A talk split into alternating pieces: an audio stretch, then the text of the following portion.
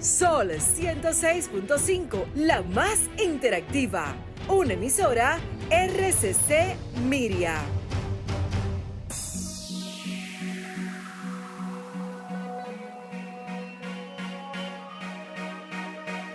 A continuación, por Sol 106.5, Arquitectura Radial, Diseño, Urbanismo, Ingeniería y todo lo referente a la construcción. Arquitectura Radial, con los arquitectos Luis Taveras y Gleinier Morel.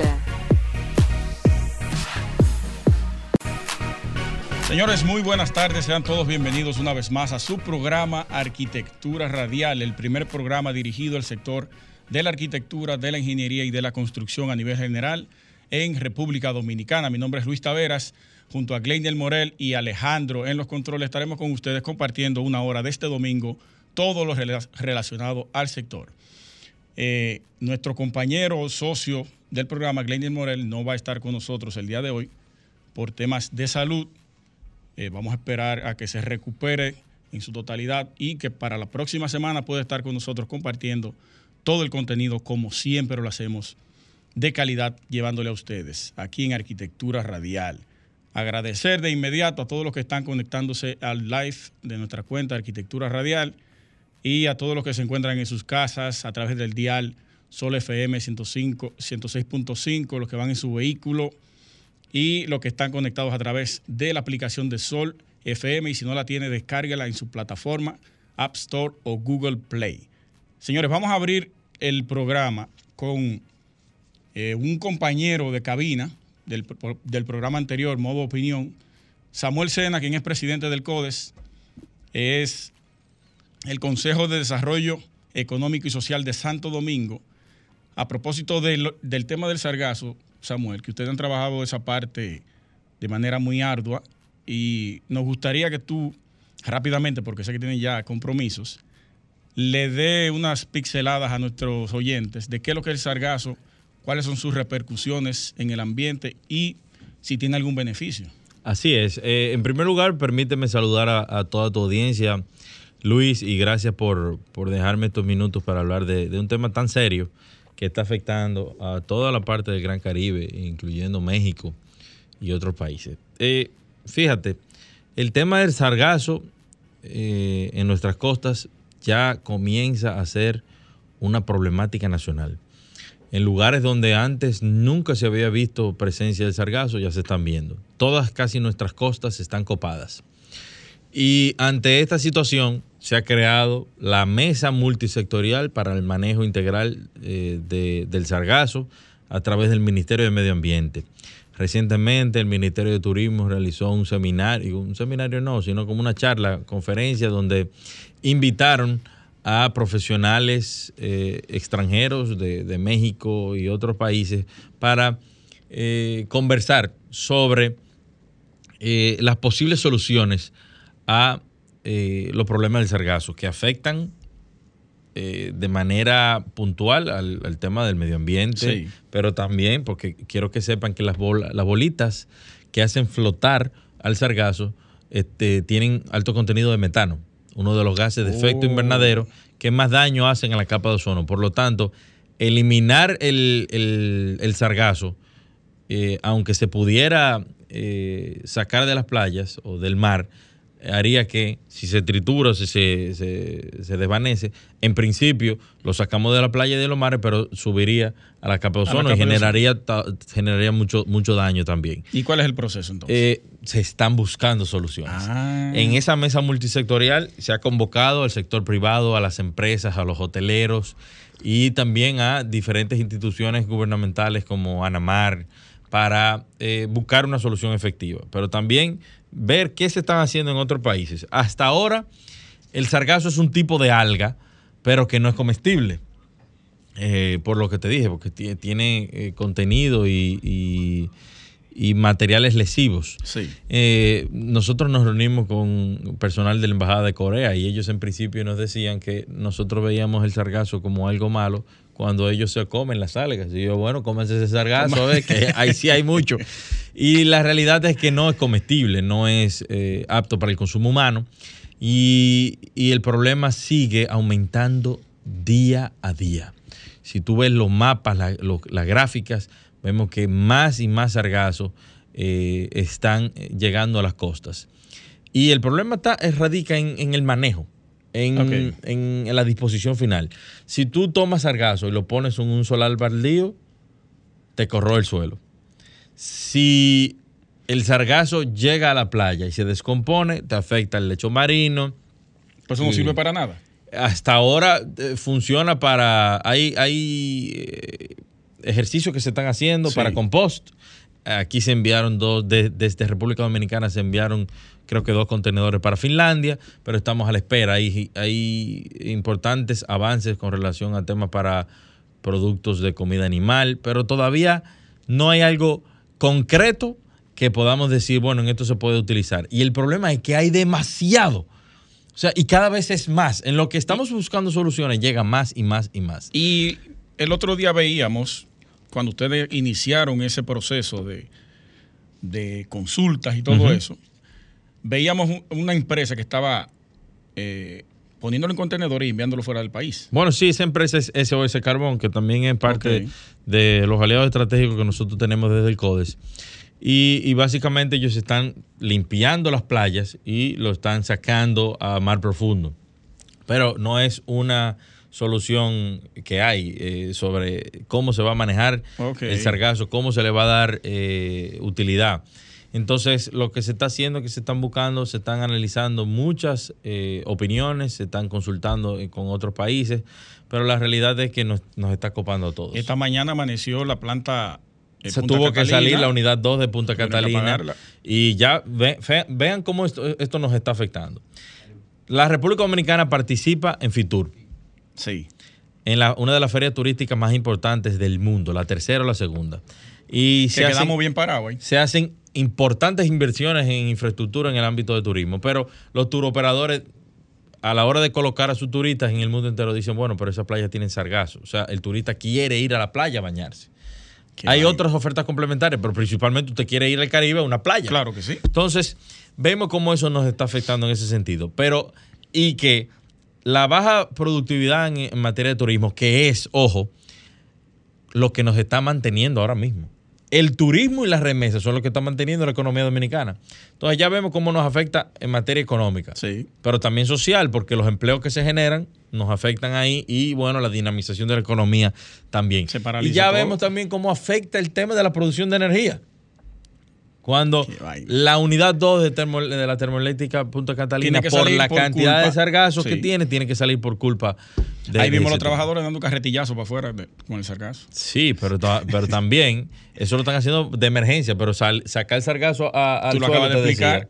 Entonces, es, es Sí. un reto importante que nosotros tenemos y que eh, necesitamos contar con apoyo de la comunidad internacional porque se necesitan muchos recursos Para poder enfrentar esto. Excelente, Eso es lo que hay. Te lo agradezco. No, no, gracias a ti por Gracias la por estos oportunidad. minutos aquí en Arquitectura Radial. Señores, no se mueva que seguimos con más en Arquitectura Radial.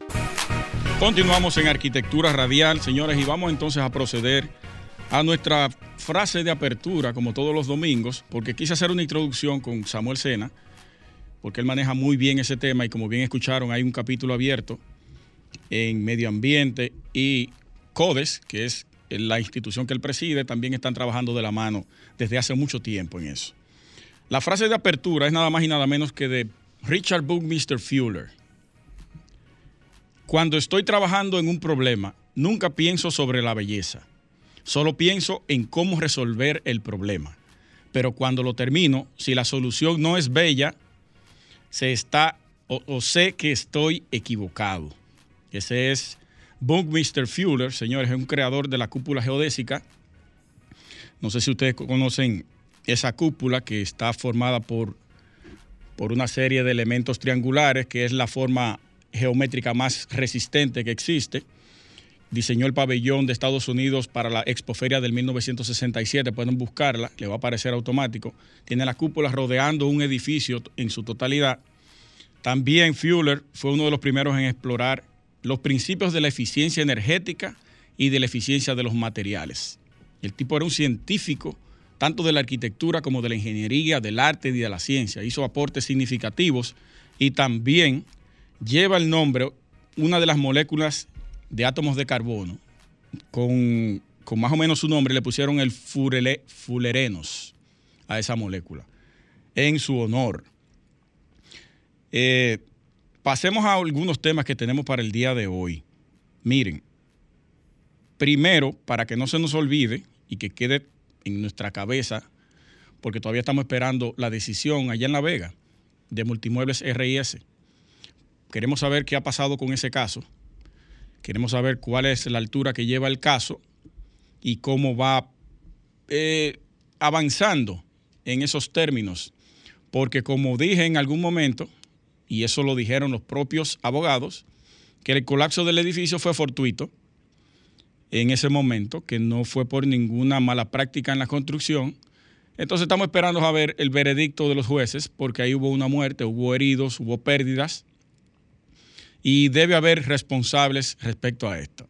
Yo estuve conversando esta semana con alguien que conoce directamente a los dueños y me dijeron, mira, ese caso le va a afectar de una manera que ellos quizás no tengan idea, porque ellos están construyendo un proyecto habitacional residencial cerca de ahí, en la entrada de La Vega.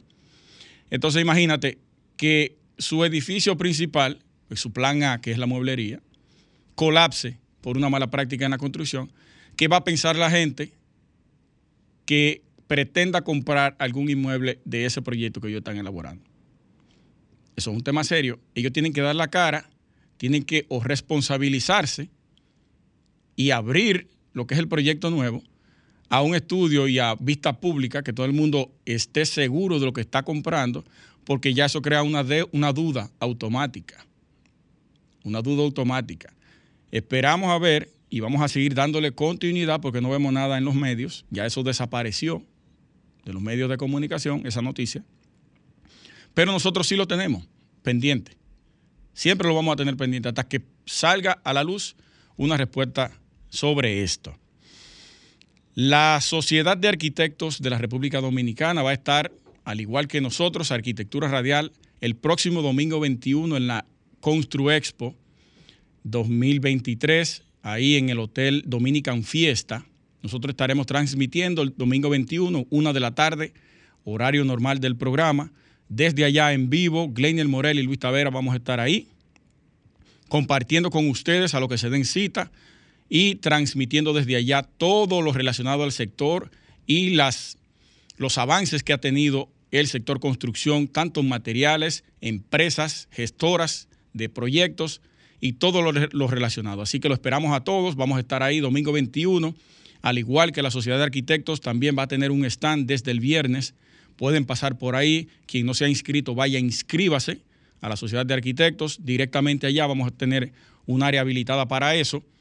Y vamos a exponer algunas empresas de, colegas arquitectos que quieran promoverse ahí dentro de la, de la Sociedad de Arquitectos. Al igual que nuestro programa de radio. Quien quiera pasar a publicitarse con nosotros, solamente tienen que escribirnos a arquitecturaradial.com. Ahí estamos y le daremos respuesta inmediatamente. Un caso que me llegó también esta semana, eh, todas las semanas recibo información a diario de mucha gente escribiéndome tanto por Instagram como por, por WhatsApp sobre una edificación, no voy a dar nombre, ni del edificio, ni del dueño, ni de quien compró el inmueble. Solo quiero hacer una salvedad tanto a la parte inmobiliaria, a los vendedores inmobiliarios, como a los constructores, porque esto ya es una, digamos, una falta de respeto a la ética de la construcción. Esta denuncia que me llega eh, fue relacionada en torno a lo que pasó el 4 de noviembre. Se colapsó la ciudad, edificaciones se fueron, se inundaron, muchísimas, tanto aquí en, en Naco como en otros sectores.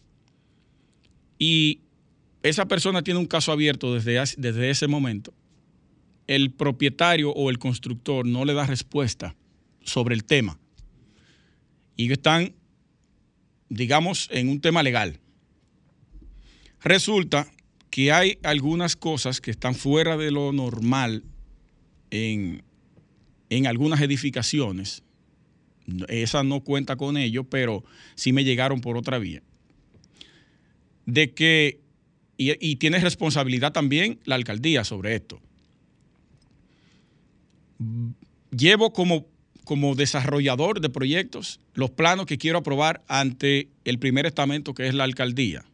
Son nuestros aliados. Eso no pasó en la gestión de ahora, porque ese edificio tiene más, eh, más tiempo que lo que tiene la gestión de, de Carolina Mejía. Someto el proyecto en planos con una capacidad de dos apartamentos por nivel, resulta que el proyecto se construye con cuatro apartamentos por nivel. Someto el proyecto con dos apartamentos, brindándole más de dos apartamentos por nivel, brindándole dos o quizás tres parqueos por apartamento, pero cuando construyo, que le hago cuatro apartamentos por nivel, estrangulo lo que es la parte de eh, la otorgación de parqueos a esos apartamentos que le correspondía por ley. Entonces yo me pregunto, ¿dónde estaban la parte supervisora de tanto de obras públicas, porque ya eso tiene que pasar luego que sale de, de la alcaldía, pasa a obras públicas para aprobación en otros temas? ¿Dónde estaba la supervisión para ver que la cantidad de parqueos que se aprobó es la que se está construyendo, la cantidad de apartamentos que se aprobó es la que se está construyendo? ¿Dónde estaban? También la parte ética y moral de esa constructora o de ese desarrollador. Unos desarrolladores capitalistas salvajes que son. No le importa el bienestar de quien va a comprar, no le importa cómo quede eso. No le importa eh, si tu vehículo no cabe en el parqueo. Yo lo apruebo 250 por 5 o 3 metros por 6 pero entonces te brindo 2.40 por, por, por 4, 4 y medio. Que un carrito pequeño ni siquiera te cabe bien, no te puede abrir dos vehículos las puertas hacia los lados. Tiene que salir del lado del carro. ¿Dónde están esas regulaciones? ¿Dónde está la ética profesional? Que eso se hace a diario, ahora mismo lo están haciendo mientras nosotros estamos conversando aquí. A la gente no le importa, lo que quieren es sacarle el mayor provecho y dejar el producto medalaganariamente con calidad muy baja. Y personas que viven en apartamentos como estos, en edificios como estos, que me están escuchando ahora, sé que lo están viviendo y están diciendo, sí, es verdad. Porque es verdad. Hay una carencia de ética ante la implementación de la construcción y el respeto al diseño que es increíble en nuestro país. Y quizás no solo en nuestro país, América Latina también, porque esa parte de la construcción y la corrupción, eso, eso es mundial. Eso es mundial. Entonces, es importante que las autoridades entiendan de que hay que darle seguimiento a los proyectos. Y como bien dije en uno de mis reels en Instagram, quien no me sigue o quien no lo ha visto, hágalo ahora mismo o luego del programa, L. Taveras Ahí explico la importancia de estar acompañado de un profesional a la hora de comprar un inmueble. Desde el contrato y la verificación de los planos, que lo que está escrito esté plasmado en el plano y luego de ahí usted le dé seguimiento con ese profesional durante el proceso de construcción. Puede ser mensual que usted le pague una consultoría a ese profesional.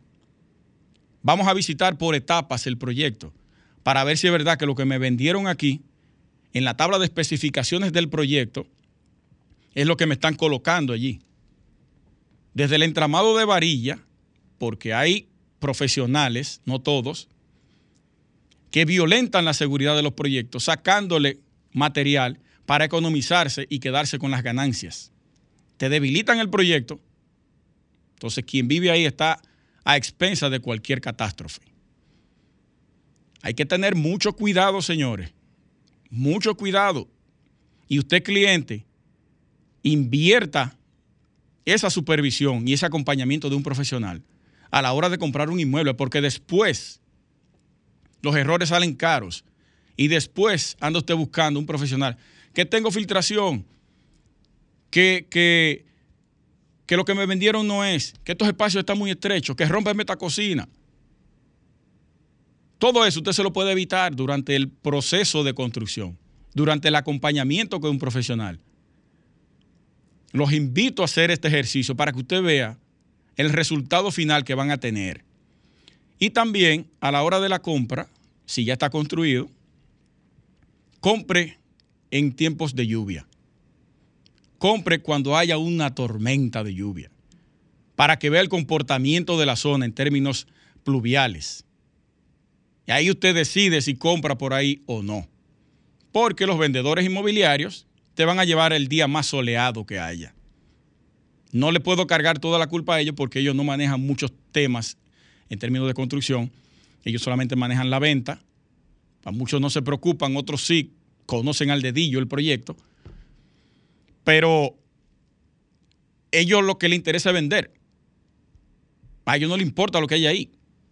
Sí, mira, esto está muy bonito, está la zona bien ubicada, eh, tiene uno o dos parqueos, eh, está terminado en tal madera, tiene tope de granito. Todas esas bondades te las puede brindar. Pero si tú vas un día de lluvia a ese mismo apartamento bonito que tuviste en ese edificio y está por mitad de agua la calle, que si tú te parqueas no puedes apiar un pie. Entonces, ese es otro tema también que deben tener en cuenta. Acompañamiento del profesional a la hora de la compra en el proceso de construcción y e ir a comprar un inmueble construido en tiempos de lluvia. Ahí usted va a estar seguro de qué zona o en qué zona está comprando. Los invito a todos a hacer este ejercicio. Alejandro, vamos a hacer un cambio. Señores, no se muevan, que continuamos con más en Arquitectura Radial. Continuamos en Arquitectura Radial. Señores, recuerden que pueden hacer sus llamadas aquí a cabina al 809-540-165. Y me gustaría que hagamos ese ejercicio. Llamen aquí, cualquier zona del país o Santo Domingo, paraje, municipio, provincia, y dígame cómo andan los precios de los materiales en su zona. ¿Cómo andan los precios de los materiales en las ferreterías que ustedes acostumbran a comprar? Cemento, varilla, arena, block, alambre. Llamen, pinturas, maderas, zinc. Llamen aquí y expongan. Bueno, tenemos la primera llamada, Alejandro. Vamos a ver. Se fue. Vuelva a llamar y denos los datos que tiene para conocer el comportamiento de los precios, porque a propósito de el comentario mío pasado, el domingo pasado, sobre crear una ley que regule o que nos dé un incentivo en términos de materiales y importación de, de materiales, vamos a comenzar a darle calor a eso. Tenemos la primera llamada. Buenas tardes, ¿quién nos habla y de dónde? Ramón Maldonado de San Cristóbal. Ramón, ¿cómo estás? Sí, oye, perdóname, voy a salir del tema porque esto es grave. El programa anterior al suyo dio una noticia que es grave, mi hermano. Modo opinión. Sí, oye, ¿está ahí el que, el que trabaja en, en este programa? Eh, ya se fue, eh, Samuel oye, oye, oye, oye lo que pasó. Hubo como una muerte ahí y eh, dentro de los asesinos está implicado un alcalde, como que le robaron a la víctima. De ser así estamos marchando mal, mi hermano, ¿sabes? ¿Dónde fue eso? Y que en Puerto Plata. Oh. Sí, sí, esto está, está difícil. Gracias, hermano. Bien, señores, seguimos aquí en Arquitectura Radial. Miren, el jueves pasado, el jueves, hace dos días, tres días, el ministro de la Vivienda, Carlos Bonilla, fue a un podcast que tiene el medio digital, el nuevo diario, que lo conduce nuestro amigo Jaime Rincón. Allí el ministro expone que tiene un plan, lo voy a leer, tiene un plan que presentará el presidente Luis Abinader, donde busca la reconstrucción desde cero en los sectores del Distrito Nacional, con la intención de cambiar la vida de las familias que residen en ellos. Eh, además, se contempla, se contempla la creación de áreas deportivas, entretenimiento que actualmente faltan en los barrios urbanizados sin ninguna planificación. Dice que con este plan se podrían recaudar fondos en el sector eléctrico. Voy a dejarlo ahí y voy a tomar esta llamada para abordar este tema un poquito mejor. Buenas tardes, ¿quién nos habla y de dónde? Buen día, José Castillo, Guayabo. Adelante, líder. Escuchándole, es primero, porque normalmente la gente domingo lo que escucha es música. Pero ah, yo viendo todos los engaños que se le hacen a los dominicanos que están en el extranjero, sería bueno que los diferentes espacios de esa misma emisora publiciten ese espacio en el extranjero, porque mire, mi hermano, los dominicanos que viven en el extranjero sí son Otra cosa es, eh, el Estado no está jugando su papel en muchas construcciones de obra, porque yo he visto edificios de determinado número de, niveles que prácticamente no tienen vida. Y eso es algo que en cualquier signo significativo podría ocurrir algo peor que lo que ocurrió para allá, ocurrió para Medio Oriente. Pasen buen día y les felicito por su espacio. Muchísimas gracias, hermano. Mira, es una práctica común aquí en República Dominicana y hay una irresponsabilidad tremenda. Yo he conversado con personas que me dicen a mí, ¿para qué yo voy a usar un, profesional si eso lo puedo hacer yo con un maestro? Además, en los barrios yo veo edificios de tres niveles y eso no tiene que hacerlo ningún profesional. Así mismo en la cara me lo dicen. Vamos a tomar esta próxima llamada, Alejandro. Buenas tardes. ¿Quién nos habla y de dónde? Se fue. La próxima. Buenas tardes, ¿quién nos habla y desde dónde? Buenas tardes, le hablo desde la ciudad de Juan una inquilina. Hace mucho que yo quería comunicarle que por favor motiven, incentiven o que hay que hacer para ver si esta gente pone los iniciales más baratos. Si uno no dispone de 730 mil pesos, uno no puede adquirir un apartamento y lo de dos habitaciones, usted tiene que disponer de 500 mil. Entonces, uno vive alquilando, uno puede pagar la mensualidad, pero dígame usted qué pobre consigue 700 mil pesos para darlo junto, para después financiar de abajo.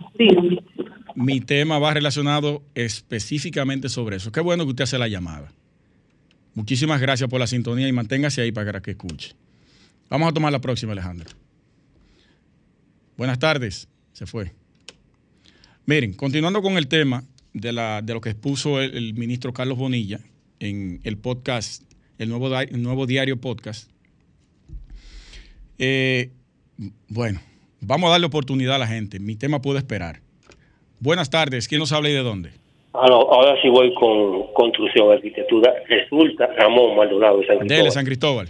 Resulta que aquí en San Cristóbal, en la zona donde yo vivo, el síndico está construyendo unas aceras antes de entrar al pueblo, en el puente. ¿Una gran acera? una acera, acera ah, con Sí. Pero, pero hay un detalle, arquitecto, curioso. No tienen desagüe las aceras. ¿Qué usted me dice al respecto? ¿Tiene algún desnivel?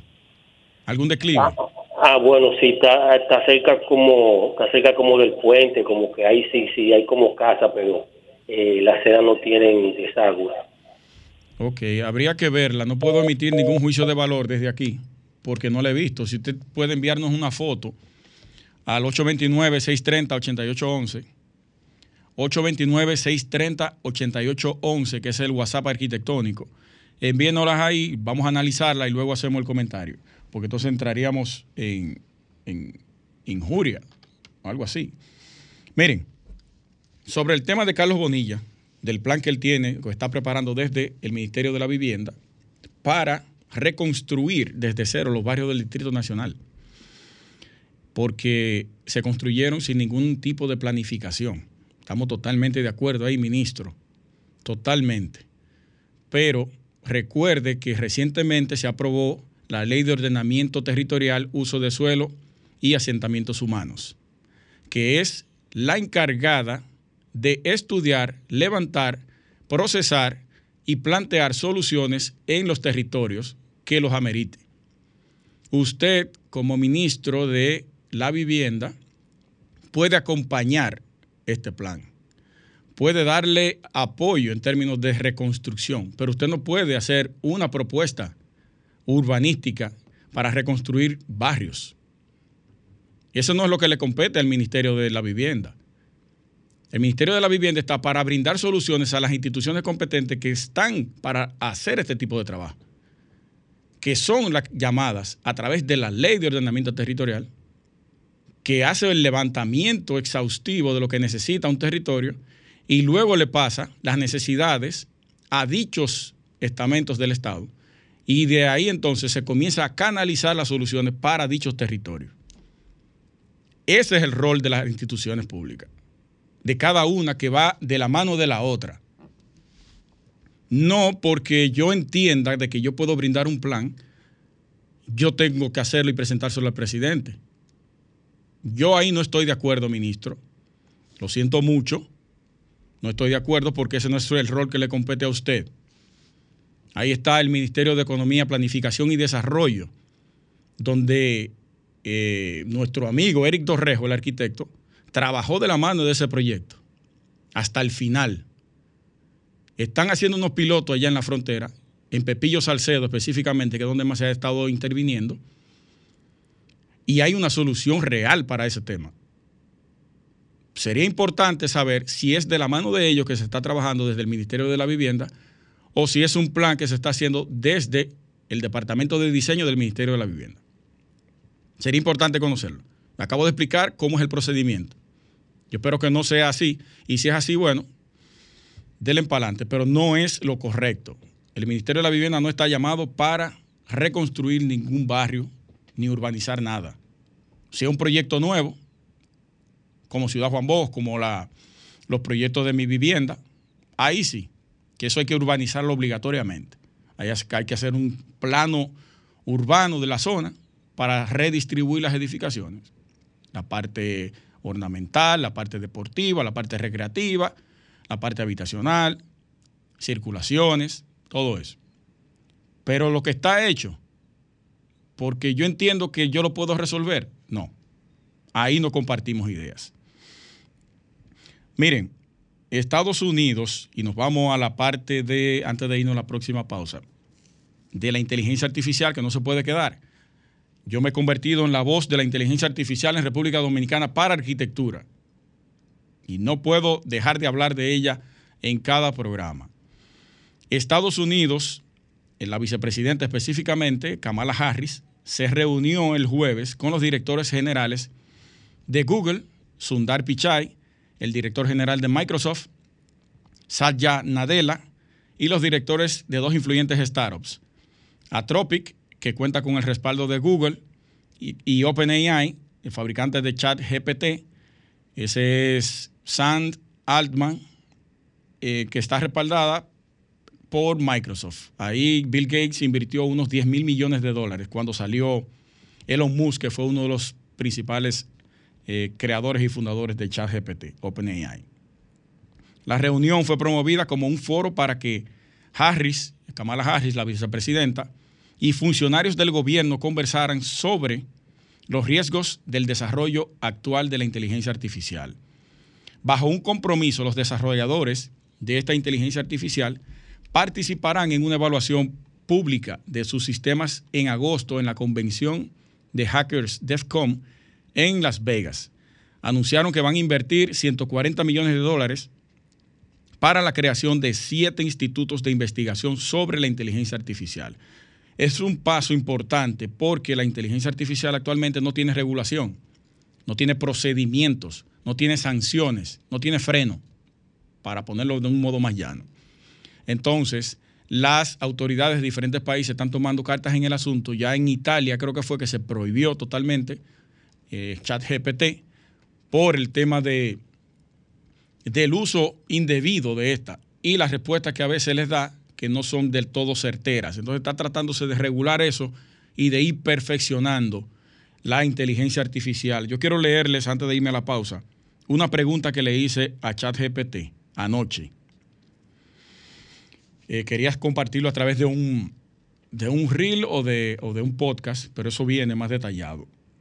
Yo le pregunté a ChatGPT, ¿puede la inteligencia artificial sustituir a los arquitectos para la elaboración de los diseños arquitectónicos, que es una de las preocupaciones más abundantes en nuestro, nuestro sector, nuestros compañeros y colegas. Y ella respondió, la inteligencia artificial puede ser utilizada como herramienta para ayudar a los arquitectos en el proceso de diseño arquitectónico, pero es poco probable que la inteligencia artificial pueda sustituir completamente a los arquitectos en el futuro cercano en el futuro cercano. Los arquitectos desempeñan un papel fundamental en la creación de diseños arquitectónicos, tienen habilidades y conocimientos únicos que les permiten crear diseños que son estéticamente atractivos, funcionalmente efectivos y que cumplen con los requisitos específicos de sus clientes. Además, los arquitectos trabajan en estrecha colaboración con sus clientes para entender las necesidades y sus objetivos lo que a menudo incluye tener en cuenta factores como el contexto social y cultural, las restricciones del sitio y los requisitos reglamentarios. Ahí está aclarado esa preocupación, pero, ahí yo le agrego un pero porque lo analicé automáticamente. Ya la inteligencia artificial está conociendo cuáles son los requisitos humanos para poder entender a los clientes, o los requisitos profesionales para poder entender a los clientes. ¿Qué va a pasar ahí? Que cuando una persona normal, no ahora, cuando la inteligencia artificial se vaya perfeccionando, cuando un cliente se siente en una plataforma de estas y comience a preguntarle o a pedirle que quiere un diseño tal cual, ella va a ir con estas informaciones, con estos datos, generando preguntas al cliente y lo va a ir conociendo. Va a ir conociendo el contexto cultural, sus costumbres, sus gustos, el contexto del entorno y todo lo relacionado a poder elaborar un proyecto casi igual que como si lo hiciéramos nosotros. Ahí es que está la brillantez de esto. Y por eso yo motivo y he motivado siempre a todos a que estudiemos la inteligencia artificial de modo como herramienta para apoyarnos y potencializar y eficientizar nuestro trabajo. No a tenerle miedo ni a, ni a, ni a bloquearla, a rehuir de ella. No, es una aliada. Mientras más la conozcamos, mientras más colaboremos con ella, más fácil y más rápido, más eficiente y mejor posiblemente puede ser el trabajo que nosotros hagamos con la inteligencia artificial. Es una herramienta, utilicemos la que está ahí y es gratuita por ahora. Alejandro, vámonos a la última pausa. Señores, no se muevan, que vengo con el tema central de, esta tarde.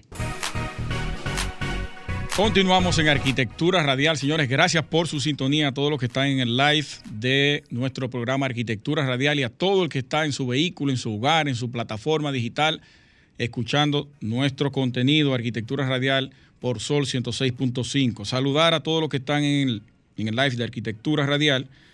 Alfonsina Torres está el arquitecto Suheidi, Suheidi Guzmán, está en Manuel Germán, está Ángel Beato, Abel eh, Jaide, está Roy Castro, está Jesús Rincón, está Cari, está Alfrelin, está Ronel, está Luther, eh, Ros, Rosemor, está Virgilio Fernández, está Brian, está Grody, Lard, Luciris Mateo,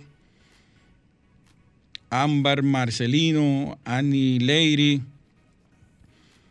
Estudio Jaldo, nuestro hermano Halmar de Sena, entre otros, señores. Gracias por la sintonía y por estar ahí conectados con nosotros. Miren, vamos a pasar a este tema que es interesante. Ayer lo conversaba con una persona y quise traerlo para que lo compartamos con ustedes.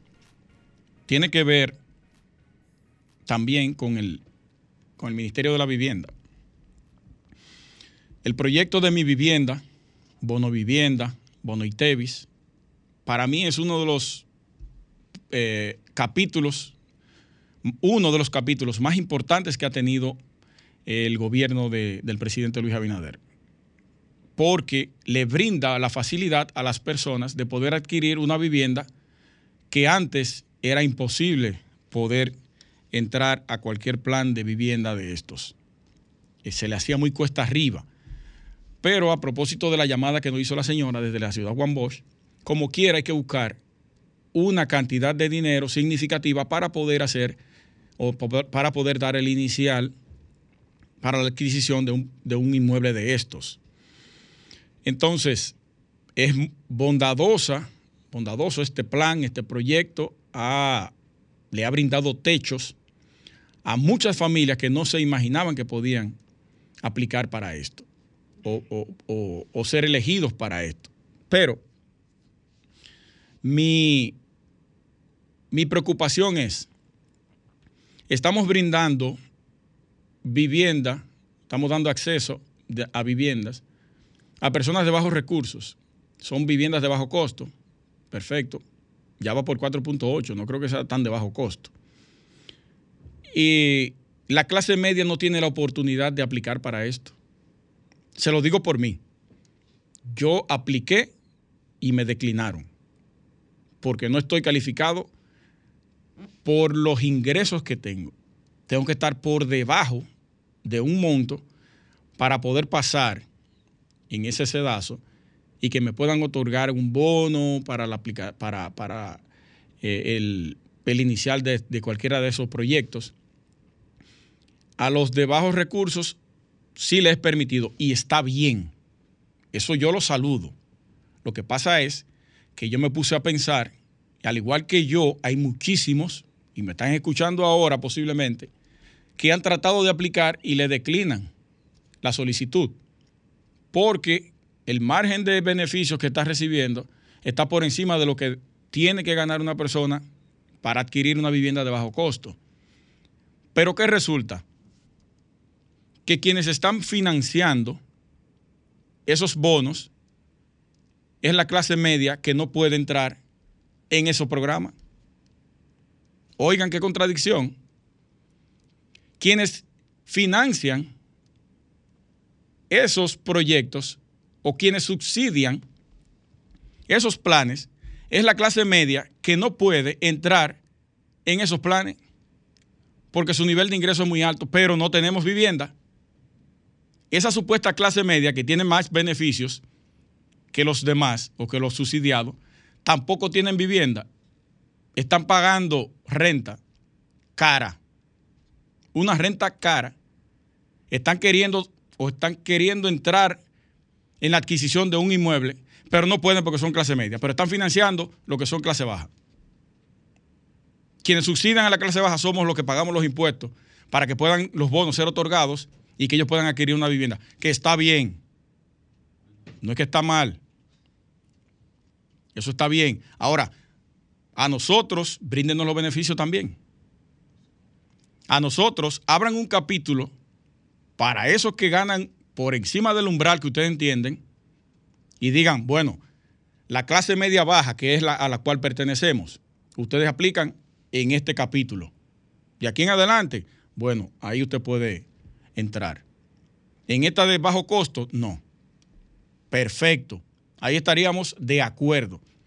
Pero no bloquee a la clase trabajadora, a la clase media que es la que te paga impuestos para tú poder hacer políticas públicas y resolver problemas sociales, no le bloquee la posibilidad de poder adquirir un inmueble. Porque entonces, ¿en qué estamos? Es Fernando, eh, eh, Alejandro. No estamos en nada. ¿Tú has tratado de aplicar a eso? No. Yo conozco mucha gente. Mucha gente. Haz el ejercicio para ver si. Y el, el, próximo domingo entonces lo conversamos aquí. Mucha gente que no ha podido, pero estamos pagando una renta. Porque no podemos entrar en el programa de, de mi vivienda, ni bono vivienda, ni, tevi, ni bonitevi, ni nada de eso. Nada de eso. Tenemos que irnos de frente con la constructora. Vamos, dame el apartamento. ¿Cuánto es? Tanto. Pero no tenemos la gracia del Estado. Y somos quienes le damos la, posibilidad al Estado de poder resolver los problemas sociales que ellos están eh, haciendo. Entonces, le hago un llamado a la presidencia, al Ministerio de la Presidencia, al ministro de mi vivienda, Carlos Bonilla, analicen eso, pónganlo sobre la mesa, estudienlo y chequen a ver si, es, si vale la pena hacerlo. Que yo creo que sí. Y van a tener un repunte en la venta que no se van a imaginar, ni se van a arrepentir. Se los garantizo eso. Se los garantizo, porque yo voy a ser el primero en aplicar para, para un apartamento de eso. Ese era el tema que quería traerle a ustedes sobre esa la adquisición de un inmueble, de un inmueble a través del Ministerio de la Vivienda. Llegamos a la parte final, Alejandro. Señores, les agradecemos que estén con nosotros esta hora del domingo. Eh, a nuestro compañero y socio Glenel Morel que se mejore. El próximo domingo yo sé que va a estar con nosotros aquí compartiendo. A ustedes las gracias nuevamente y nos vemos el próximo domingo. Luis Taveras, un servidor, Glendiel Morel y Alejandro en los controles. Esto es Arquitectura Radial.